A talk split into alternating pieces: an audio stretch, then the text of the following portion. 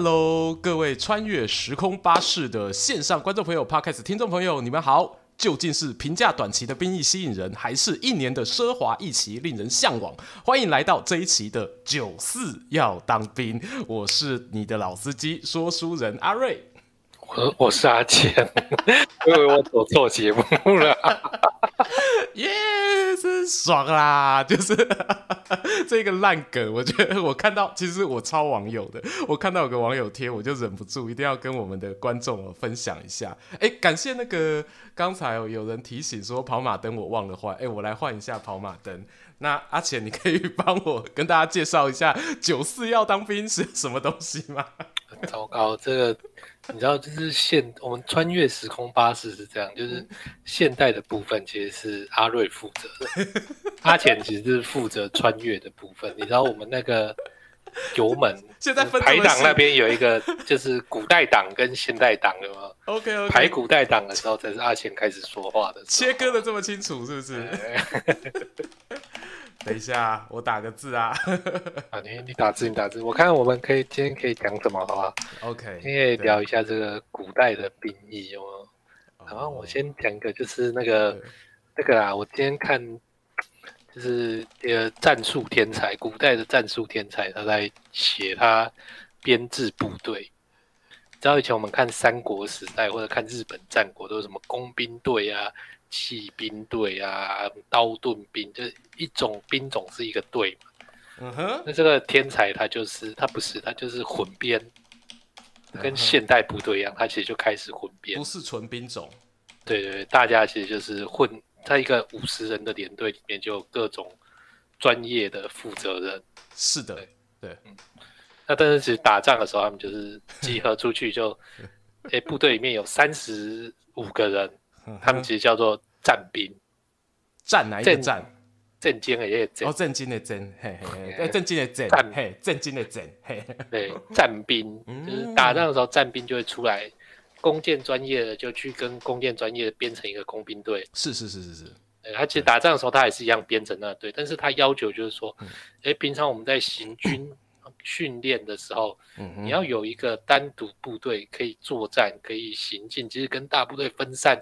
也拥有生存能力的这样一个单独的连队，听起来很像是特种部队的感觉。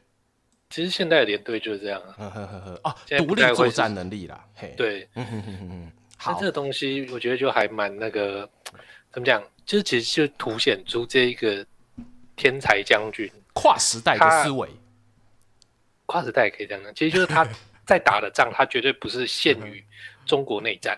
哦，他一定是跋山涉水，在跟外族打仗，不同的，所以他需要这样对。了解了解，好，哎，你你听得出来我忙完了，我开始回应变多了，有没有？我的 CPU 现在 idle 了，好，好，那我爽了一把，谢谢。今天剩下的五十分钟都交给你了。其实啊，这个这个话题，我相信哦，在聊天室里面，因为我知道我们有很多年轻观众，有还在念大学，有还在念研究所的。好，那刚好你们就非常有可能应该吧，我不知道有没有这么年轻，就会是这一个政策的适用对象。哦，因为在呃二十七号的时候，今天几号？二十九号，两天前，嗯，我们的总统啊，他特别亲自召开记者会，宣布了一个很重大的方案。哦，那这个方案是什么呢？就是民国九十四年以后出生的役男。好，他们的义务役的役期呢，要恢复成为一年的时间。九十四年出生，现在几岁啊？九十四年，好问题耶！我要先把它换算成公元，你知道吗？是 一百一十一，九十七岁，明年才满十八。二零零五年，对，嘿，二零零五年的，嗯，嘿。然后这个东西其实它有点勾起我们的回忆，因为我不知道其他人怎么想，但是对我来说啦，因为我跟我弟弟。刚好是相差一个世代，我弟跟我差很多岁。哎，而且他讲一个世纪，没有没有没有，没有 那我爸妈也太厉害了。对，然后两千年前生跟两千年后生也是差了一个世纪。他是两千年前的，我弟弟是两千年前的。啊，两千年前的，其实他就是呃有适用到那个当四个月兵的这一个这个政策。然后一度我都忘了说，哎，其实我们还是一个征兵制的国家。对对，有点忘，有就就已经因为现在四个月的兵。呃，有些人会说，哎，跟不太像当兵，有这种说法。可是我先强调，我所谓的这个句话没有贬低的意思。我不像有些人会说，啊，你没当过兵不是男人，我不是这个意思。我的意思是说，所谓的不像在当兵，是不像我们以前的兵。就以前的当兵，因为可能各种时代因素不一样，所以阿兵哥都这样子会。白老有没有？嘿低退三步。哎，没错，没错，没错，没错，没错。我哎，我自己觉得很厉害哎。我们就是这种，我今天的那个贴文就讲说，这是一个歧视食物链，你知道吗？对，老老兵歧视菜兵嘛。然后我们是当、嗯、阿钱是当两年的。哎、欸，我那时候刚好已经一改一年十个月啊！你是一年十个月，可以啊，你可以追我啊！我是我是两千年的时候，对对对，你就你就比比我梯次前面嘛啊！你就是一年十个月可以追我，可是，在你前面还有两年的，那两年的可能就会追这种一年十个月的，明明才少两个月，你说会会烂多少？我是不相信啦！哦，但是他就会说哦，你们这个两少两个月就不会下基地怎么样？哦，就有各种嘴法。可是那两年的前面哦，他们勿忘三年兵，就是台台湾其实是有过三年兵的。哦，真的吗？哎、欸，你 谢谢，对，谢谢你帮我做球，虽然略显浮夸，但是我，我真的没听过，真的假的？装年轻装成这样是不是？应该说台湾台湾有三年兵，我知道，但是就是你说会不会三年义务役，三年志愿役就是签三年啊。啊志愿役，他对对对对，志愿役三年兵。可我讲的是义务役哦。呃，我们先别说那个一九五几年那个时候国民政府撤退来台嘛，那个时候其实陆海空三军哦，其实他们都有这种所谓的三年兵。可是后来呢，陆军改成两年。嗯，所以陆军就是然后一般的义务役也比较容易抽到，因为陆军人最多嘛，你比较容易抽到陆军。可是呢，对，然后可是后来因为在一九大概一九六七年的时候，那时候。台海之间的那个战局非常的紧绷，因为又刚经历过那一个金门炮战嘛，一九五八年的时候八二三炮战，所以在一九六七年代的时候呢，就有一个说法是说，当时跟随老蒋从中国过来的那些老兵、老士官、老军官，哦，已经隔了十几年的时间，差不多都凋零或退伍了，然后军队当中整个青黄不接，所以老蒋蒋中正那时候下了一个决定，就是说为了要补充那个军额的数量，他把原本的陆军当中呢，要有一部分的人变成回到三年兵，跟海军跟空军一样。对，然后那个时候的陆军就出现了有一些特别的兵种，譬如说伞兵，譬如说通信兵，哦啊，譬如说炮兵，我忘了有没有。哦，然后这一些呢，他们就会被变成是所谓的特种兵。然后他们就会在要退伍前哦，他们本来进去义务役的时候说好是两年，然后退伍前他们就收到一张这个临时的动议哦，临时的命令是行政自愿留营证明，不是没有自愿留营，强迫哦，强迫他们呢必须要再多待一年。然后这一批刚讲他叫做陆军的特种兵嘛，然后他们这个就是后来俗称的路伊特。可能有一些观众朋友听过这个名字，你一定也听过嘛？路伊特，路伊特，好，对，讲的就是这个故事，所以他就是你的学长，就是可以嘴你的那一种。因为陆军那个时候其实真的说说到当三年是让人家非常非常头痛的一件事情，可能你都已经规划好了。因为讲真的嘛，大家去当过兵的人就知道，你退伍前半年，有些人都利用放假去面试啊，对啊，你就去找一些公司。哎，欸、对对对，过那么爽啊！对不起，请敢问那个学长，那时候是哪一个单位？就那个万金万金二九吧。对对对对对对对。哎、欸，可是你是这么运气好抽到隔壁吗？没有，我是后来才调回去的。哦，我调回去的时候当然是三九五。哦，但你调回去真的是三九五。对啊，好。二九八本来是那个台中的那个。摩托车机动部队，哎，对，我们现在开始出现一些观众朋友听不懂的东西。三九五的战车部队合并成为机动装甲车旅。呃呵，呃呵呵，二九八是我们的番号。对，二九八是我们的番号。今天我们可能会讲到一些就是只有雄性动物哦会听了觉得热血沸腾的话题，但是别担心，我们还是会照料到女性观众。我会试图从中呢会穿插一下。对，其实光我们的标题，我觉得我们就已经用到一些别人不懂的术语了。我今天的标题有打一个说，呃，这个一起重回一年，然后阳间六星上将，好、哦，来看看我们，来说说我们的看法。对对啊，阳间六星上将是什么？阳间六星上将 什么意思？你你没有听过？舌头都打结了，没听过？没听过这个说法吗？没听过。首先，人家说当兵是阴间嘛，哦，然后进入那个一般民众的社会，或者你说退伍，就是还阳啊。哦，这哎、欸，我们那个时代代沟有这么那个差这么多？哎、欸，聊天是跟我同听都那个同样菜的，可以帮我那个一起说，你有听过这个说法还阳？不然你们那时候怎么说？我们没有特别怎么说哎、欸。其实虽然你也是在南部当兵，可是我总觉得这说法好像北部比较流行，是不是？我宜兰的朋友现在也会这样讲啊？哎、欸，我没注意耶。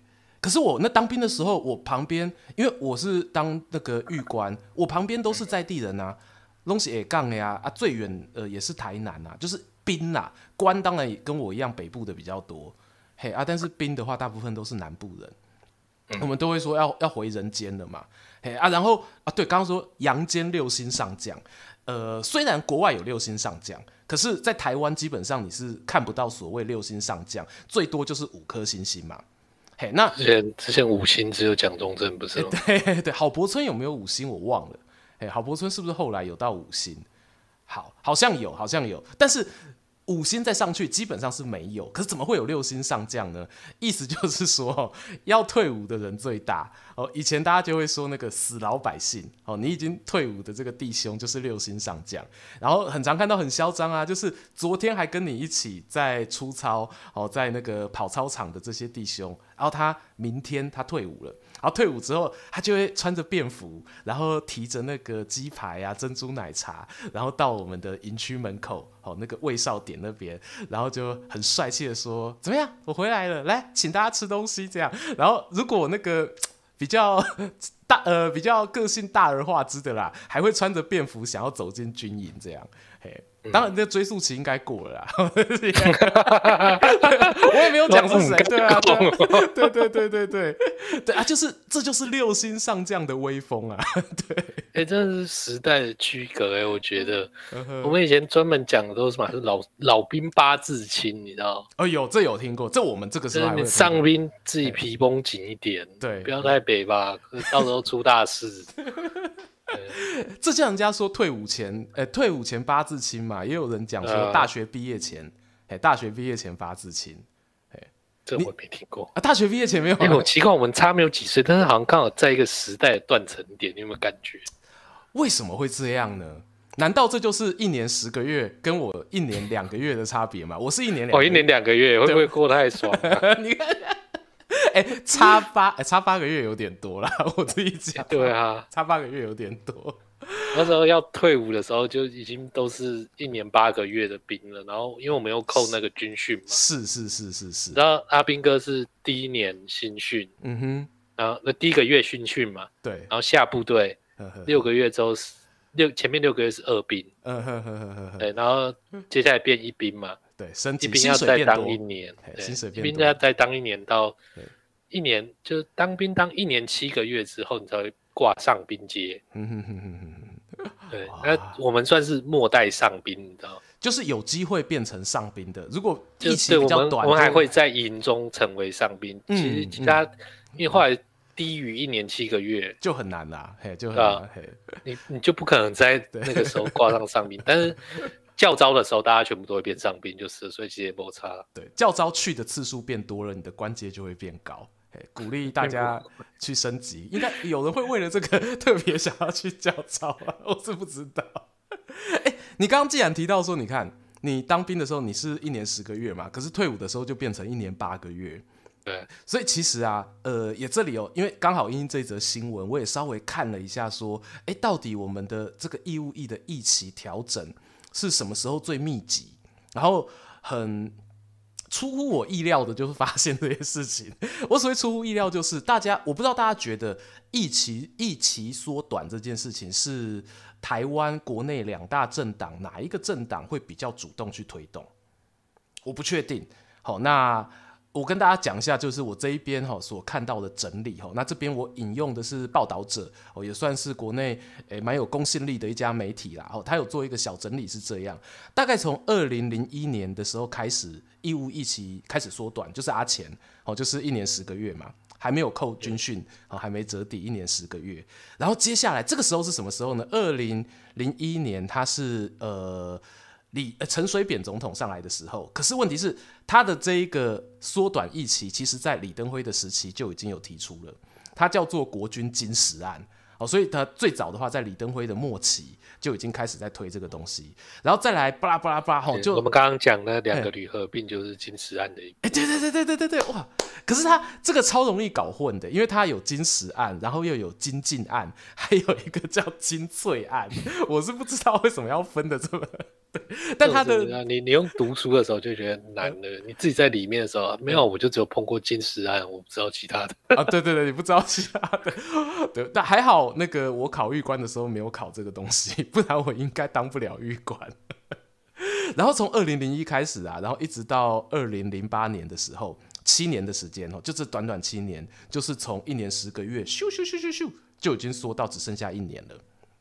然后这个金石案，它也让那个时候我们的军力的人数从大概四十五万人减到剩下二十七万人左右。嘿，然后但是这个时候呢，他已经跨了一个时期了，因为二零零八的时候已经要准备要换马英九总统要上任了。所以其实轮到马英九总统的时候，那时候哎，他又开始有继续的疫情，呃，这个疫期缩短，好，最后最后缩缩缩到二零一三年的时候，缩到就是我们现在大家知道的四个月的这一个疫期，嘿，大概是这个样子。四个月搞了十年哦。四个月，我看一下，从二零零一开始，你刚刚说二零一三呢？嘿，二零一三的时候变成四个月，对啊，嗯，差不多，明年才会改啊，差不多就是十年了，就是十年一轮嘛。跟那个暗黑破坏神一样，对对 对，讲一个，对对对，对，因为十年讲真的，其实大家都说以前书上讲十年一个世代这件事，说起来我觉得哪一本书？我想一下，我现在想不到。因为民间的说法，大家都对民间的书都会说十年一个世代，然后我们就想说，为什么是十年？为什么不是五年？对。然后仔细想想，可能是以前的那种生活节奏，因为我觉得网络时代又不一样，因为生活节奏变了嘛。可是，在还没有网络那么普遍的时代，十年可能刚好会是一个社会上整个社会结构啊，有一些比较截然不同、根本性改变的一个断点。我继续听你吹，继续听我吹吧。通常是讲二十年呐、啊，二十年的原因是因为一个小孩子出生到。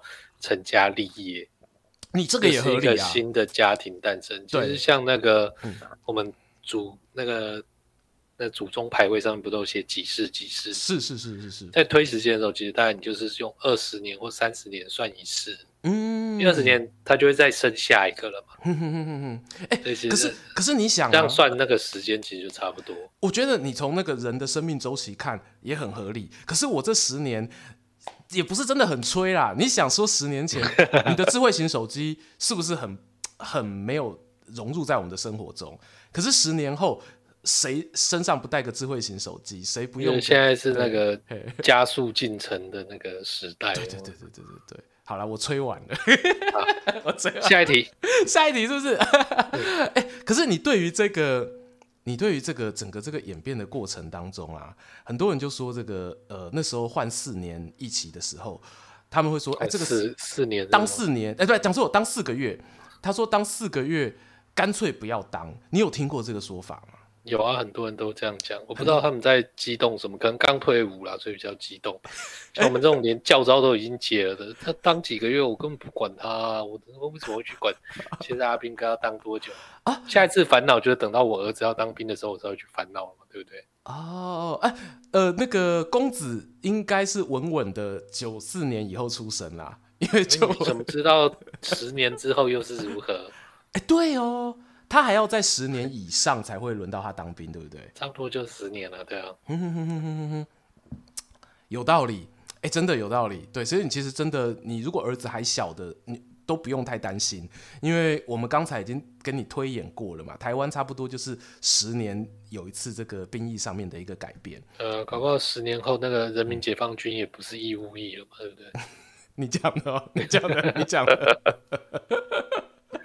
对，好了，我哎、我我这边认真说一下，这个也是给即将要当兵的人。其实这一次的这个一起改改成一年，我觉得有几个很大的不同。那听起来，我或许对我来说，如果我是你跟你一样的人，我听了之后会稍微比较不会那么紧张，然后心情会比较平复一点。那这个事情我不知道阿钱有没有看过，就是说同样都是一年嘛，因为有人说，哎，这四个月回到一年是回到过去，可是你与其讲回到过去，你不如说其实它在本质上有蛮大的一个改变。它第一个改变就是它的薪水变很多，哦，真的变成人类的薪水，从畜生的薪水变成人类的薪水。你记得你以前领多少吗？应该忘了，但我问问看，你记得你领钱六千啊？哎，你怎么会记得？上，上边就是六千，你记得好清楚哦，而且你是秒答哎。对，是秒答。为什么你会记这么清楚？我已经忘了我预。没有，我没有到记得很清楚。你说到底六千多多少，我没有记得很清楚。六千，但是我记得其实是六千左右。对，其实一开始新兵战士的时候也有薪水，我觉得新兵战常常才领三千多而已。哦，然后那个二兵四千多。是，我我是真的忘了玉官领多少。好，但是这个一年的这个九四兵啊，九四要当兵哦，他们可以领到两万六千多。嘿，领到两万六千多，那对有些人来说啦，你这样子起码就是你那一年会跟一个社会新鲜人到呃普通的工作，哦，有差不多的一个薪水，嘿，差不多两万六千多。然后再来还有一个很大的一个不同是，这个我觉得算是得证啦，就是这一个新的这个一年兵，他当兵的这个期间呢，你是可以算你的劳退的年资的。哦，哎，其实包括薪资跟这个年资都是让他让当兵这件事情更社会化。对对对对对，因为最常被人家诟病，包括我们啊，就是会想说我去当兵浪费时间。对于我的社会职涯一点帮助都没有。如果你你不是想要未来要从军的话啦，我知道有些人可能是想从军，他在当兵的过程签下去，那另外一种路了。嘿啊，但对我们那种如果不是要从军来说，真的就会觉得毫无帮助。对啊，可是加上这几条之后，一来存的钱可能稍微比较多，那二来就是至少哈，我的民间私人企业的劳退我可以累积起来。哎，这个听起来就还不错。这这是一个很有趣的现象，就是说以前嘛，嘿，台湾人要当这个两年兵，嗯，日本不用当兵，嗯，台湾人就很羡慕日本。你看日剧啊，看漫画都，哇，看他们大学毕业是找工作马上出来，你看自己租个房子，哇，马上就迈入了这个社会，人对，有够羡慕的，好棒。而且有日本人在那边说。哇，台湾超厉害的，真的大学毕业之后就去当兵，哦、每个都会用枪、用火箭炮、开战车，超屌的。有男子气概，有的有的国家的人还会特地就是想办法要来台湾就入籍，就是为了当兵。哦，因为其实要当这个，要去接受这些训练，不是那么简单的事情啊。有点，他们是不是把它当那个那个叫做什么生存游戏，或者是战争体验营来玩？我我不知道，因为你说会不会是外国人想要入籍规划嘛？对，就是他们会不会是这个心态呢？我觉得其实就想尝试。其实有些军武迷也不是嗯志在杀人啊，对不对？志在杀人，大家其实就是喜欢这种东西，觉得很棒很赞。啊、呃，现在这里打听到说这里有一个机会可以这样子实地体验，对，呃，多爽，包吃包住。那哎、欸，南韩也可以吧？我不知道南韩收不收外籍，南韩收不收外籍？就南韩入籍，我不知道容不容易啊。OK OK OK，中华民国那时候又承认双重国籍。呵呵呵，新加坡好像也可以，对，我记得新加坡也是，呃，这个。国防军也算是蛮厉害，因为大家也知道新加坡会跟台湾会有那个军备演习，我们都叫那个叫他们星光部队。哎哎，你没听过吗？没有哎、欸，所以星光部队是新加坡来的。对，星光部队是新加坡来的哦。哎，在在你们屏东啊，哦、我还在你们屏东，然后我那时候跟星光部队第一次碰面，我没有真的碰到啦，就是我们在同一个营区，然后我好像跟我的观众朋友讲过这件事情，就是当时长官跟我说，我那时候还菜比八号，刚到部刚下部队，长官就跟我们说，我们今天哎、欸、明天晚上啊要去和星光部队会合，好啊，然后要去一个新开营区，然后我就问长官说，哎、长官新开的营区在哪？长官就说，他就叫新开啊，对，他就叫新开。哇啦，有时候听得包，你想说多啊开门就是新开，对对新开，我还想说哇很棒哎，那个有冷气啊。我就是在新开受训，这你就知道了，对对，因为那是我新兵训在新开，然后那时候就是刚好新开要拆掉改建。你啊，所以他我去的时候是改建的吧？应该啦。对对对，嗯、我是我是清开最后一批那个旧营区受训的。对，你刚刚说到说日本他们很羡慕说我们台湾的男生就是可以用那些呃很帅气的武器啊什么东西的。对啊，那个最近讲到这个当兵议题，很多人又贴那一张漫画出来了。他是？一代老大。一代老大。对对对，哎，我没看过哎，它是一个讲重生的故事，所以它有后面会加 Take Two 的那个副标题，帮它翻出来的。哦，啊，他在里面是说那个老大他是黑道的那个，就日本黑道在谈说，你不要看不起那个台湾人，台湾人是不能惹的，他们。全国的男生都要当两三年的兵，对不对？哇，基本上男生都会用枪，是是，这倒是，这倒是。然后可能，而且台湾人又很穷，给他一万块，他就帮你杀人了。哇，这这就有点不爽，我这听起来不知道是夸我还是在 偷偷的在臭我。那是错啊！对，前阵子不是还有那个吗？还呃，特种部队退伍的老兵在开计程车嘛，然后就被抢匪从后面拿小刀要。要勒索他，然后结果一个反手就把他的刀抢下来，然后直接踹倒在地上，恐恐恐怖 恐怖恐怖！对，台湾人觉得卧虎藏龙，对吗？哎，你你说的这个日本老黑道老大所那个推崇的、哦、这个现象，其实，在我们新的这个九四期的兵当中啊，他们有一个调整，我觉得也算是把这个以前可能大家会觉得不错的这个训练，把它拉回来，就呃，就是关于这些。武器、兵器的训练，因为很多人都说嘛，说你一年可以练些什么东西呢？呃，那国防部啊，他们也为了这样子的一个民间的建议哦，他就导入了美国有一种特别的训练方式哦，说说特别也不是多特别啦，叫做模组化训练，它就是安了一个很酷炫的一个名字。那讲白了，模组化训练就是。把一个作战过程当中你会用到的武器哦，会执行的战术部队切得更细，好，然后让你每个人就是只要学一个很简单的技术，好，学会了，到时候打仗你就只要去操作这个技术就好。譬如你刚刚说的火箭筒，好，或者说有些人就是操作步枪，有些人就是操作机枪，你其他都不要学，你就学这个就好。对，然后学好之后，到时候战争当中有需要你的时候，那个就把你派上去，然后你就固定在一个位置上面。对，啊，这我也不知道这这套到底灵不灵，因为这些年来美国人算是比较在打仗的。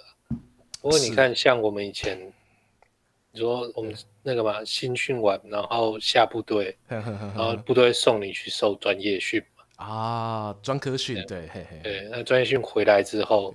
啊，你可能就六六火箭弹 枪兵那个名牌叫什么驾驶兵？像我是驾驶兵啊，我装甲车驾驶兵。对，虽然我我我框过你一次，我不知道你还记不记得这件事情。什么事？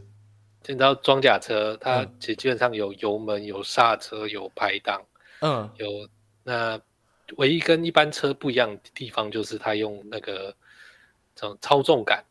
它不是用方向盘，它用操纵杆。我知道，它左右各一根啊。履带车辆就是，嘿嘿嘿，左右各一根啊。嘿，为什么左转的时候就是拉左，往后拉，嘿嘿，往后拉。要右转的时候就拉右边嘛。对啊，对啊，对啊。对，那要倒车的时候嘞？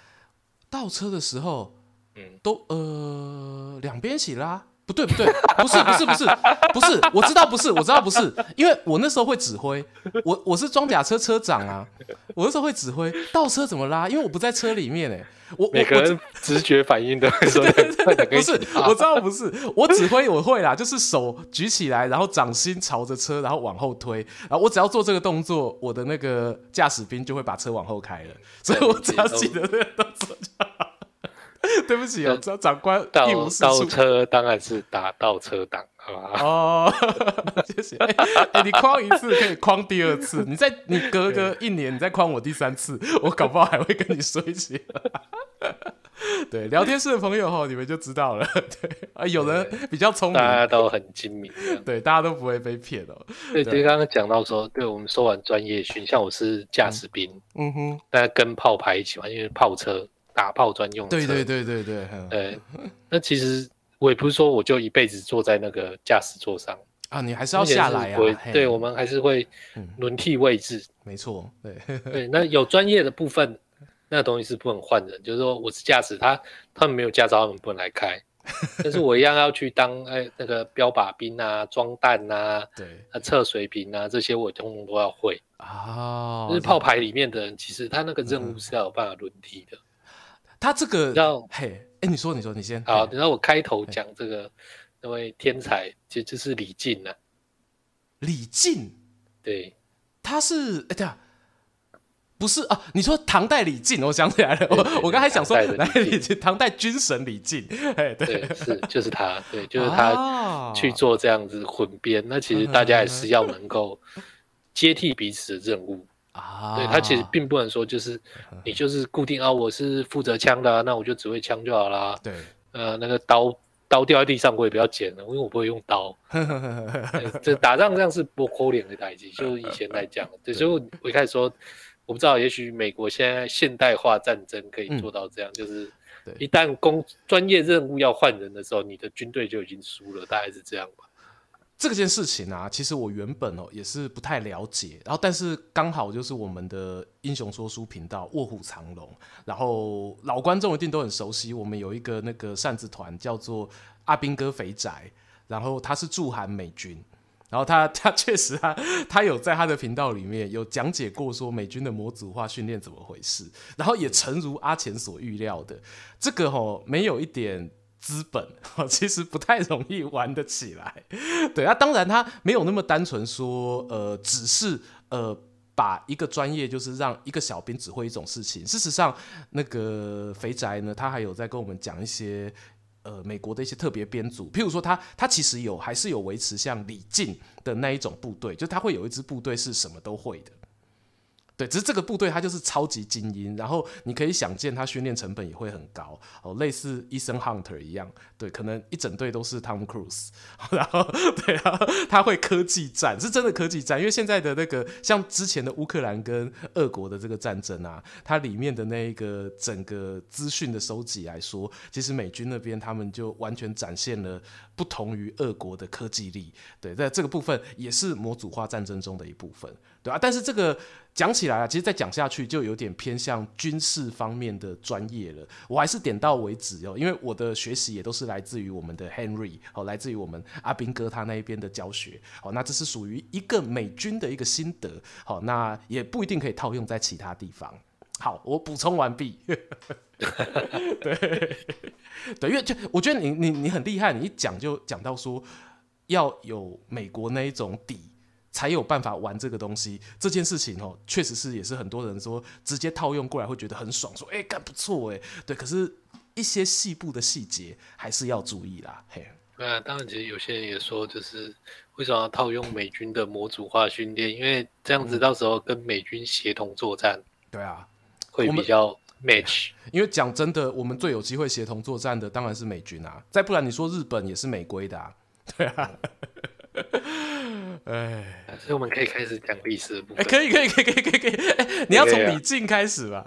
没有，没有，李靖就是刚好今天看到，顺便聊一聊了啊。哦，那然后最近有在看那个兵法的东西，对，姜太公就写过，就是训练士兵呢，就是要从吃饭睡觉开始训练他百分之百服从你的命令。哦，连吃饭睡觉。都是那个服从的训练。那你当兵不是吗？对，这预官真的太爽了。我因为我我们是发号命令，等下我这样讲，懂啦，我懂那个意思啊。但是睡觉这件事情，因为现在的阿兵哥，呃，比较人性化，就是有分演训期嘛，然后也有分这个演习的期间跟一般训练的期间，那个还是强度会有差。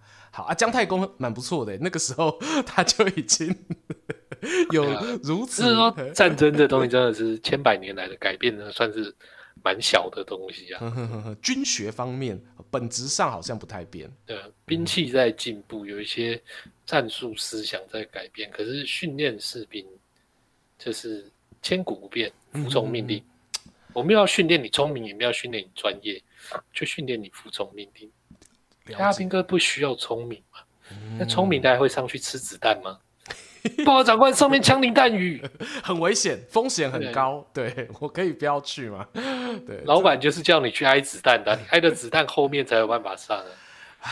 然后又不能够让阿兵哥知道说他这一次去的这个任务很可能呃生还的几率是偏低的。对啊，你看那我们、嗯、像我们那一代新训的时候，嗯哼，或在成功岭的，他一定都看那个诺曼底大空降。哦，不是抢救雷恩大兵，不是哦。OK OK，我这一直看一直看，你知道为什么一直看那个吗？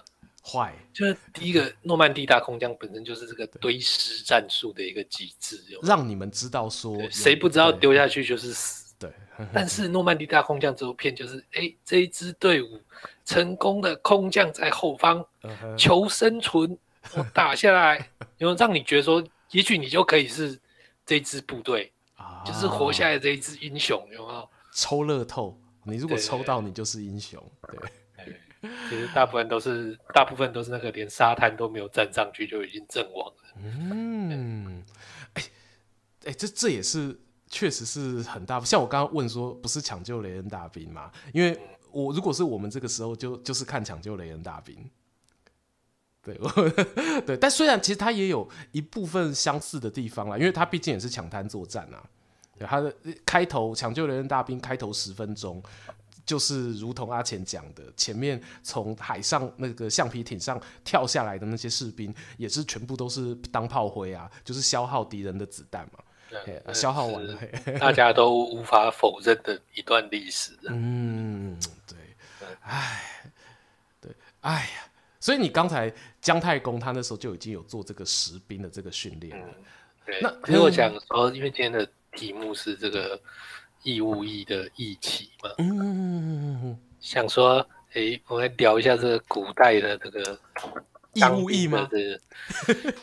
对，我想要找这个东西，但是有点困难，就是说，对，因为常讲的时候，古代一直在变来变去啦。嗯，哦、对，哪个时代的那个？就光是你说你要讲秦汉、讲明清，就已经是差别甚大了。嘿，对，所以我稍微 focus 在这个比较先秦两汉这一块，哦，这一块算比较熟一点的。说大体上来讲，其实他们也是征兵制，但是征兵又不等于我们现在义务役。OK 啊，有个聊天室朋友先下车，先跟你说声拜拜，辛苦了，之后再来听重播。好好，好，大体上是征兵制。对，因为军队是这样嘛，国家是因应那个需求在建制。OK，或者哪些地方要有兵马，好，要有多少人？对，这些人要干什么？有了这个名单之后，我才开始拉人进来补满，变成这个军队嘛。这个不是我，不是我先对。不是像刘备说，我先找了一百个人，然后，哎，你就是马弓手，哎，你就是那个什么，不是，那是流氓哦。军队跟流氓是不一样的。而且其实他还有一个很重要的关键是，养军队很花钱啊。你要是没有先算好多少人啊，你多征了那些给开的级，你自己要吞下去呢。对啊。对。那大概汉武帝之前，军队的这个建制基本上就是跟着这个诸侯在走。OK 嗯。对，就是你身为一个地主嘛，你要保护你领地的人民生命财产安全，嗯，对不对？所以那个你的领地越大，爵等越高，你的军队建制就越大。通常就是规模比较大。对，嗯，先说什么天子六军啊，啊，诸侯几军啊，这种，对，他就是慢慢这样分下来嘛。哎，刚刚阿瑞刚刚讲的就是军人，像我们说军公教。他们是不是生产的公务员，靠别人在养他们。呃，我我有讲吗？我我有这样讲吗？那你你就讲前面而已，后面是我 讲。OK OK OK，我想说，嗯嗯，后面越听越奇怪啊，没事没事，请继续。那这些对要养这些人啊，你如果养到他越来越老了，他的那个体能战力就变弱了。哦，所以那个轮班当兵这件事情，对于保障体士兵的战力是比较可靠的。OK，强制退休的概念啦。对，对那你说这个，哎，那轮番当兵，像我们那样当了一年就退伍，这样体能那个战绩 OK 吗？纯熟吗？嗯哼，哎，那下次征召来打仗啊，会不会忘记啊？这个一年会不会训练不够啊？好熟哦，为什么觉得 这事情、哦哦、真的不用啊？就再一次跟大家讲，这是当杂兵就是去堆尸的。嗯、哦，对，所以真的没有人要求你要去当兵学会什么。你只要叫你去的时候，叫你走的时候，你会走。当兵的训练就已经完成了哦，不用想太多。哀伤，哀伤。好，但是有一些是需要累积这个经验啊、年资啊，就是将官嘛。嗯，军官、将官是需要累积的嘛。OK，嗯，古时候这些人出生就是士族嘛。啊，嗯，我们造势士人才可以来当这个。军官、将官，嗯嗯嗯，懂。所以说，他们以前就是志愿役的军事官跟义务役的士官兵，嗯，这种组合都是存在的。了解一个 combo 搭配，对，跟我们现在其实一样的嘛。对，那个士官是两边都会有，志愿役也有，义务役也有。嗯，对，这是桥梁嘛，你可以从下面升上来，升到士官。对，呃，你也知道，就是士官。兵可以升士官呢、啊，嗯，那士官是不能够直接升军官的。对，他就是我们好像有讲过，士官跟军官的体系是双轨制，不一样嘛，在台湾嘿是这样。哎，我 聊天是六月，他帮我讲出一个，其实我刚刚心里有浮现，可是我不知道要不要接话。就是刚刚阿钱讲到说，那个我们的这种守备部队有这种义务役啊，就是要去堆尸的，然后大家会不会开始逃逸了？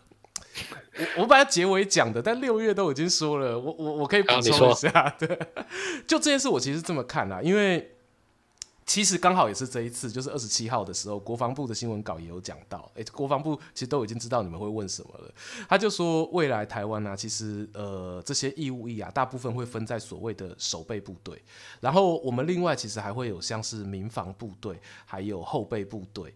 好，然后另外可能还会有像是那个进攻部队，就是我们主要会有这样子的一个四个组成。那你说这个守备部队跟这个主战部队，谁是那个牺牲比较大的？我认真讲，你会觉得守备部队好像牺牲比较大，其实进攻它的牺牲也不会比较少，而且其实损失进攻部队的成本也跟守备部队其实差不多，因为守备部队就是国家的生产力啊。我们虽然说打仗很废，可是问题是我们生产很厉害啊！你可能去当兵的人，要么也许啊，譬如说我哦，可能完了不能举我，我是一个不是生产的 YouTuber。好，譬如说阿钱啊，他可能是科技科技业的，对，没有没有别这么说，对你很有生产力，你的产值比我高哦。对，可能在科技业里面哦，做这个主管阶级的，然后他可以统领很多团队。那像这些人呢，如果说你。呃，真的牺牲了，国家也不会很乐见这种牺牲，知道的。那既然如此，为什么我们还要去做这样子的安排？说要找这么多义务役的人，然后让你做这个所谓的守备部队？其实关键还是在于我们国家是面临了战争的潜在风险。那这件事情呢，你要去怪那一个会让你落入战争潜在风险的敌国。那如果这个敌国消失了，那或者说威胁减轻了，自然而然我们就不用面对这个风险，而不是呢去怪我们自己现在的国家政府说，为什么你要把我推上战场？不是我们国家把你推上战场，因为守备部守备部队顾名思义就是守备，我们不是要进攻的，我们是面对进攻的时候要去防守的。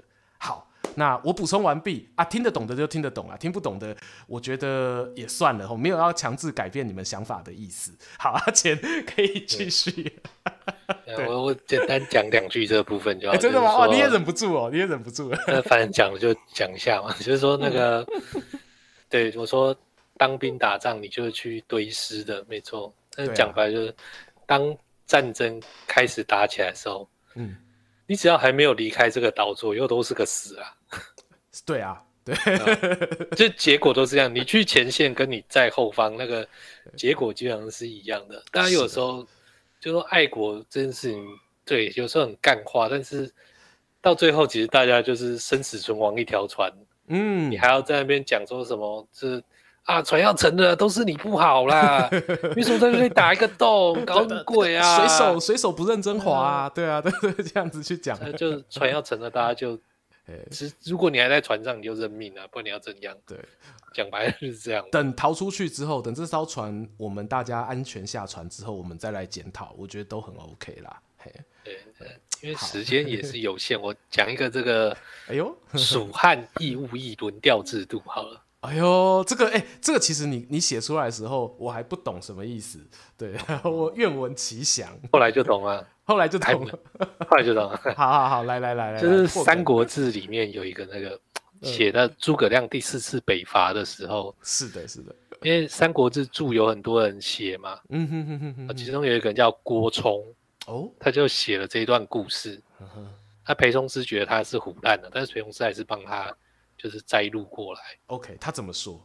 对，他说，因为你知道诸葛亮北伐，你如果去查，你会发现他基本上都是冬天到春天之间在作战啊。哎、欸，冬天到春天，那不就是最冷的时候吗？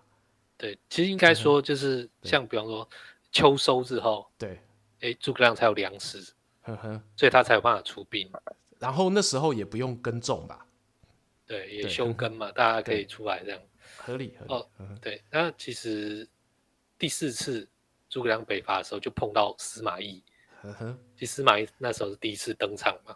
啊啊，我好像讲过这一段故事。司马懿被下令龟缩不可以出来跟诸葛亮打仗。那个曹睿，小睿睿好像有下令，被拖延拖拖到夏天，诸葛亮就开始撤退，对不对？啊，那这撤退大家最熟就是李严。的粮草没有送来，所以撤退了。对，然后张和那边是不是追出来？对，然后先张和先放下来，好吧？张和放下，好，不理他。现在我们了解了这个背景之后，就讲到说，郭冲在这里写了什么？嗯，郭冲写的就是啊，每年春末夏初，其实就是蜀汉义务役轮调的时间。哦，这个意思啊？对，就是那个时候啊，其实。他的重点放在说，诸葛亮应该要把这个义务役的兵送回去国内，然后等新的一批来。哦，呃，好像知道了。哎，可是他这样子的话，万一还在打仗的时候，那前线就很危险呐。对啊，参军就说，就还没有打仗啊，现在就是在跟人家僵持，你撤一半的兵回去，我们还要打吗？不能吧？我就是你就下令延长一个月的兵役啊，反正你无敌大丞相哎，对不对？你讲了谁会反对？后主会反对吗？这就蜀汉路易特啊，这蜀汉路易特就是这样啊，真的，真的，当时我们国家也是说，我们就延一年嘛，啊，等那个战争比较平缓的就还你们嘛，就这个意思的。啊，那我们诸葛亮什么角色？他就说，呃，统领兵军队的基本就是信，信用。对，好那哪个士兵跟他们的家人，不就是等待着这个时间，他们能够平安返回故乡吗？你延长兵役，不只对士兵，也对国内失去信用，是不可以，就让大家退伍吧。退伍令拿去发一发。我我如果是裴松之，我也一定嘴啊。我是裴松之闭嘴啊！聊天室有人说郭冲是超级诸葛亮粉，对，看起来是。那郭冲说，结果老兵们拿到这个退伍令，哇，丞相大人大义，我们不回去，对，我们要在这里继续打。啊，张合就是错估了形势，跑出来了，所以就被蜀军打败射杀。OK OK，哇！那其实裴松之他们基本上的判断是说，他觉得光是蜀汉有义务役这件事情就很难以相信了。OK，不好求证啦，我是觉得不好求证啦。南南朝都已经觉得不太好求证了，我们现在也不知道到底是真是假。对啊，对，那个樊稠补充说，郭冲也写到说，诸葛亮用空城计，大家都直接无视掉。为什么？因为裴松之说郭冲是胡乱的，所以很多人都直接无视掉这件事情。好的，好的，哇，你们让小粉丝情何以堪？哎、欸，其实他刚才讲的这个这件事情，我觉得我不是说空城计，我是说退伍令那件事。退伍令那件事，呃，其实还是有一些可能性在啦。譬如说，他可能在那个退伍令的背后有附带一个留营 奖金。对，附带一个留营奖金，锦囊，锦囊又是锦囊妙计，锦囊打开，锦囊妙计其实都在后面。对啊，我如果加班费乘一点五倍啊，我在那个时候回去不见得赚比这多钱啊，我有可能就会自愿留营呢。对，好了，这我帮郭聪想一些那个，想一些 backup 哦。哇，郭聪武士可以呀，可以，我应该好好把郭聪武士拿出来看一下。那个顺序是一四二四三四四四五四，是是是，我都忽略啊，我就因为裴宗之说不可信，我说 OK 好跳过，像龙虎武士一样。了解，所以这个哎、欸，这个义务役真的是传奇，而且也确实很符合我们的现状。对，就是到底，因为毕竟人性是不变的，战争也是本质也是不变的，所以听到要延长打战争这件事情，会不会呃，你会做出违反人性的选择？像刚才里面故事中的蜀汉士兵一样，哦，居然不回家看儿子、看老婆，而留在前线看诸葛丞相，跟丞相奋战到底。嘿，那我们观众朋友，你不妨自己思考看看。嗯哎，就这还不错，是吧？还不错，我喜欢的，我喜欢，我喜欢。对，我居然居然做过这一件事情。呃，快结束，我最后一个小小的那个跟法律系可能有点关系。嗯，对，嗯，就是我也是今天才听说啊。嗯，那其实以法台湾的法规来说，兵役法，嗯，把常备兵分成就是所谓现役、军事训练跟后备役三种。现役军事训练后备役，呃，对，那四个月的那个役期的时候，其实算是转换成军事训练。哦，我对兵役法不熟了，所以我也是这边听你讲。对对对，好，重点其实在后面，就是说，他兵役法第三十四条第四项说明说，这个役期，嗯，就是现役跟军事训练跟后备役的这种转换，其实决定权在国防部。国防部是衡量这个，就是对外局势跟国内需求，嗯，哦，来做这个决定。他其实只是呈报给立法院，是立法院就是看完然后盖章公告而已。哦，嗯哼，对，所以所以对，这是感觉背后要有一个结论意思，对，就是说，这个疫情到底是四个月还是一年？嗯哼。跟你各位的民意代表其实没什么关系哦。那延伸出来就是说，跟你各位老百姓的意愿也是没什么关系，这是国防部在决定的。OK OK，应该还有国安会啦。我还再讲一下，国安会可能也有啦。国防部国安会，因为毕竟台湾的这个军事的整个情报体系，也不只是完全国防部它能够掌控的。嘿。对啊，但是确实像刚刚说的，立法院它有，可立法院有国防委员会啊。嗯，对，立法院，你你哦是什么？你哦好像我们还有蒙藏委员会，不是啦，不是，我是认真讲，我是认真讲，我懂你的意思啊，我懂你的意思是说，因为呃，坦白讲，机密的国防资讯，呃，不是那么容易。譬如说，好，我简单说，到底中国在沿海的这个军事部署，是不是真的有比半年前来的多，那这个东西呢，它不会是我们新闻报道上看到的全貌。嘿，那有一些部分，有一些内部的这个警讯跟需求，如果真的发生了，那呃，可能就是会影响台湾的兵役政策，呃，一个很主要哈。但是我们又不见得可以得知的原因。嘿，而且你要知道，就是说、嗯、这种东西叫做评估，嗯，评估看的是一个流动跟势，它并不是看说。现在怎么样？OK OK，呃，它是整个像说，呃，房价三年前跌到谷底了，然后现在又涨上来，所以我预测三年后还会到谷底。对，就是说，他预测接下来会有变变动。嗯哼，我们要做准备。我们对，我们要做准备。是，不是说已经看到人家？哦，那个海岸全部都已经征兵了，然后飞弹全部架起来之后，哎、欸，我那个役期要改一个月，不然无法防守。没护啊啦，这个说没护啊啦，对对，是是是，这个这个说法，这个说法大家要记得哦，因为阿钱这样讲的其实是合理，因为你如果它就是一个最好跟最坏的状况嘛，你可以赌完赌说，哎，我两年后人家呃敌方的军力增加的时候，呃，我有这个兵，好啊，也有可能两年后敌方他只是做做样子，可能也许呃。也许中共它的政局转变，有一些内部的大动荡，然后就不会对外侵略了。可是，万一这个情况没有发生，然后我们又没有预做准备，提高我们的士兵数量的时候，啊，不就挫赛？对啊，对啊，不就挫赛？真的是这样。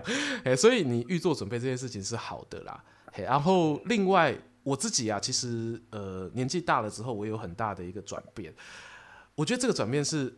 我们刚刚其实前面有一些玩笑话嘛，哎，其实我们哎我哎应该不能说玩笑话。我发现我跟阿钱刚刚一路讲过来，我们都没有很靠 C 国军哎，嗯，像大家最常讲的没考到，哎没靠到，你是想靠是没靠到？没有没有没有，其实我真的没有靠的兴趣，没有没有靠的兴趣，因为最最多人讲嘛，说当兵只是学扫地嘛，然后什么当兵只是学漆油漆嘛，嗯，这件事情是我大学还没有当兵的时候，我那时候超喜欢的。这样讲就很 很中很中二，因为我那时候看一本书，是我很喜欢的作家侯文勇，然后他有写一呃一本散文集叫《乌鲁木齐大夫说》，嗯，然后这本书写的是他当医官，然后在外岛服役的时候的点点滴滴。哦啊，当然作者并没有要呃责备国军的意思，只是当时的年代，哦，作者当兵的年代刚好就是面临一个你嘴巴上讲要反攻大陆，哇，可是实际上就不可能。好，然后对，讲外岛我也有去过，外岛超赞的，外岛超多赞多赞，外岛。我跟你讲，你们说什么？你们在台湾学会打扫，那你去外岛才知道什么叫打扫的奥义，好不好？你知道被学长盯着打扫，那个真的是哇靠！说好的不考 C 的，地上一滴水都扫得干干净净，水哦，难怪你老婆是要感谢你当兵的学长，对。你以为拿那个塑胶扫把，拿那个竹扫把，叽叽叽啊，那把水扫干净，厉害厉害，真的厉害，这打扫的奥义。对啊，所以我说嫂嫂子应该要感谢国军训练了一个很会扫地的这个老公给他。对，我现在每天负责在那个 扫厕所刮水。对对对对，我也是我也是我也是。他洗完澡就负责刮水。洗手洗手。所以是是呃，所以我刚刚讲的那些故事啊，其实我因为那时候还没当过兵嘛，然后又看了这一本乌鲁木齐大夫说，然后讲到了一些呃以前的这个政策的荒谬哦，然后那时候就会觉得国军好像就是一个笑话的一个存在。可是当我真的进到军中这个环境之后呢，反而改变了。改变的原因当然是我我知道说国军那个时候其实是一个台湾很大的一个族群。可是偏偏这个族群又很封闭，然后才会有我们刚才说的什么阳间六星上将这件事情。而且随着时代越演进哦，这些军人啊，他们的这个恐惧其实越深的。譬如说，大家一定很常听到，你在路上，如果你跟军车那种小轿车啊，哦，长官开小轿车发生车祸，那些长官都非常怕平民百姓。都会想要息事宁人哦，你要什么和解，但只要不要太夸张哦，就点头就答应了，因为他不想要闹上报纸哦，让人家觉得说国军又有什么负面的一个消息。尽管可能那个交通意外是双方都有错，也是一样啊，就认赔了。那在这个情况下，我会觉得国军也太可怜了吧。对，可是明明 对于台湾来说，台湾也是现在亚洲的重要战区，就如同我们刚刚说的，这不是随便讲讲。你如果要说发生战争的风险，台湾绝对在亚洲是算高的哦，应该跟南韩也是差不多，不不分上下。在这个情况下，如果你还去呃，对于我们的军人这么的敌视哦，你不要讲敌视，甚至是轻视，这么轻视的话，我怎么想都觉得是对于社会不健康的一个现象。那因此，我就开始渐渐的转变，说我从以前会去嘲笑呃军中环境，而变成说我会希望说有朝一日这个军中环境可以从我这一代，然后到我刚刚说我弟弟那一代，甚至是我儿子带来洞主那一代，这个军中环境会渐渐渐渐的到一个比较像是正常军人应该要有的一个组织体系。嘿。对，所以啊，因此回到这次来说，我对于九四要当兵这件事情呢，呃，我和某个前参谋总长，我靠，很厉害，自己讲说，我这很像 PTT 的那个乡民，就是说在那个很厉害的文章底下推说，哎、跟我想的一样。好，那确实，我很想推说，我跟前参谋总长李喜明先生想的一样，就是他觉得说，这个你看参谋总长都这样想了嘛，对不对？至少人家是当过参谋总长的，他觉得这一次的九四要当兵的改革是正确的啦。好，可是，呃，因为我们国军就是本身有现有一些存在一些问题，所以执行起来会不会那么顺利，就是另外一回事了。方向对，可是执行会不会出错，不知道。那这个东西就有赖观众朋友，还有或者是你有一些亲朋好友可能要当兵的晚辈，可能要当兵的，你就多多的关心他，多多帮他照顾，了解他在军中的一些遭遇，然后我们一起来加油，然后一起来让台湾的国军环境更好。阿钱怎么看？嗯，怎么看？阿钱稍微补充一点东西好了。来来来来来，就就等你补充。说说有些人比较了解这个军武战争的话，就是班门弄斧了。嗯、那就是说我们身为外行人，其实我们还是可以有一些基本的了解。比方说，因为去当兵，嗯，我知道一件事情，就是说，现代战争最重要其实不是打打杀杀，其实古代也是一样。嗯哼哼哼哼。就一个重点就是说，一个兵器操作，第二个就是抢占要点，嗯，抢占据点。没错，战略据点。对，基本上你战略据点占到，人家其实不会跟你打。嗯，因为你已经占据优势了，他就会退走。嗯哼。对，现在其实大部分打仗是这样子。嗯哼。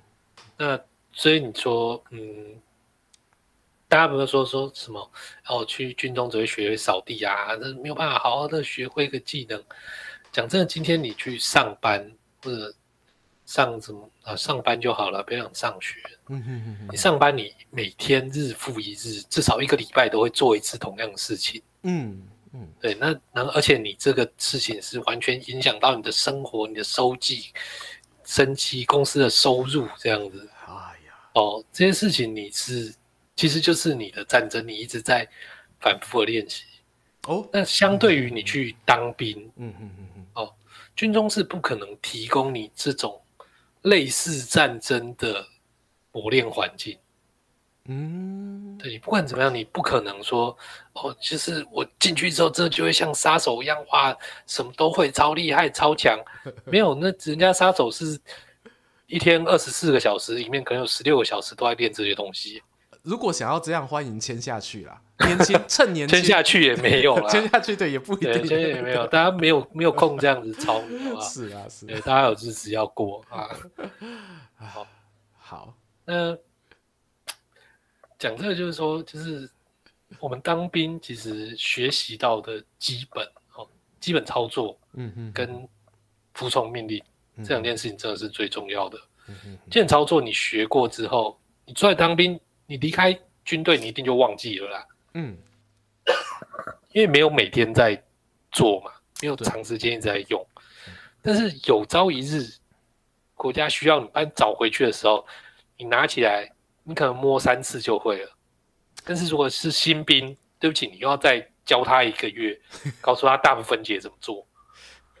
这个我举个例子，我以前小时候玩那个呃，那个那个叫什么《世纪帝国》。《世纪帝国》，我那时候国高中超迷，然后大家也知道，后来《世纪帝国》有出新版嘛，在 Steam 上面，然后我就好就那个怀念，就下载来玩。我手一放到键盘上，那个肌肉记忆就回来了。我相信这就跟拿枪一样，虽然这个体力有一点不伦不类，但是大家要相信，就是你有学过，跟你全新的去体验一件事情，真的是有差啦，哦，真的是有差。嗯、好好好，就是说大部分解有什么好重要的？分解枪很厉害吗？我真的忘了，外行人才这样讲，好不好？你如果没有人在后面清枪，对对，这枪上去膛炸了而且现在也换也换枪啦。我们以前六五 K two 现在也不用啦。哦，对啊，那但是那个基本原理是在的，就像你说的，你要清枪，然后你要那个枪管要上油，这东西我们会。安全钥匙，对，安全要领，对不对？这些事情总是要学是，所以保养可以交给我哦。如果未来有是有需要，那个 我还可以军官那个玉官帮你保养枪支。最后还是要告诉大家，就是说小弟也是四十几岁，基本上那个后辈要征招第一批也不是我了。所以其实我现在跟大家聊这，真的就是干话。就像阿瑞刚刚说的，现在那些兵器我回去我大概也通通都不会操作了，因为都换新的。可是你可以加入民防。我呃，我前几天我岳母刚刚去受过那个吴呃吴一农，他开了一个民防的训练教学，就是教你止血啊，然后上绷带啊，哦这一些呃可能会在战争时候用到的急救技术。讲到民防，我真的就觉得有一部动画片真的可以看一下，嗯、就是那个什么，谢谢你在世界角落找到我。我没看过哎，你真的没看过，可以看一下。对，这 好片名很长，感觉很 low。它其实就是讲那个二战时时期那个日本人的一个一个日本女生的日常。哦，你这标题会让我以为是那个什么异世界回来的舅舅。对对对对对，就是什么 穿越剧或爱情故事。那那部真的蛮好看，你真的就可以体会到当时他们战时的生活，然后日本如何组织这个老百姓。然后每像他们这些家庭主妇，就是每天要去上这个民防的课。对对，自己挖防空洞，有空袭的时候要怎么办？要做什么东西来做基本的防护？是吗？对。你不用讲日本，金门在三十年前的那个女生或者是年幼的小朋友，应该都有经历过这一段。三四十年前啦，哎呀，金门那边那个时候都还是处于一个备战状态，所以离我们是一点都不遥远。离现在的 国高中生可能会比较遥远，对，但是对我来说，我觉得这是很近的一个事情。光想说到那个民防团在教这些事情的时候，嗯、呃。台湾老百姓那边啊，你这样不对啦啊，你这不行啊啊！你问问金门人好不好？对啊，你们去 跟金门人这样讲，看你会不会被嘴爆？对对，金门是真的是坦住了很多攻击啊，对啊。人生可以嘴的时候就嘴没关系，对，有时候就是该闭嘴的时候就是闭嘴这样。对，所以现在十点零八分我也该闭嘴了。哇，谢谢大家。好，哎、欸，刚才那一部那个动画我有兴趣，名字可以再讲一次吗？叫什么？我记得是那个谢谢你在世界角落找到我。好，谢谢你在世界角落找到我。那好像是啊。OK，好，没关系，错的话找阿钱，好，帮我们在 那个直播影片下面留下正确的这个动画名称。好，那也谢谢今天的观众朋友在世界的角落找到我们这一班穿越时空巴士。那今天晚上呢，跟大家度过了一个小时的穿越时空时光。那如果说呢，对于我们的节目啊有任何的意见哦，欢迎可以在各大 Podcast 平台哦，Google、Apple、Spotify、留下你的建议与心得。那当然更欢迎你呢来 YouTube 频道帮我们按下订阅，然后在我们每周四晚间九点直播的时候上线跟我们一起聊天拉塞一下，那样就太棒啦。那期待有和你们下个礼拜四可以在空中同一时间再相会。我是大家的老司机，英雄说书的说书人阿瑞。我是阿钱，我们下周见，拜拜，拜拜。大学长来了，你今天好有活力哦！妖怪五妖第一大学长，真的，学长好，学长好，学长好，学长要要不要喝点什么？小小小弟去迎战买。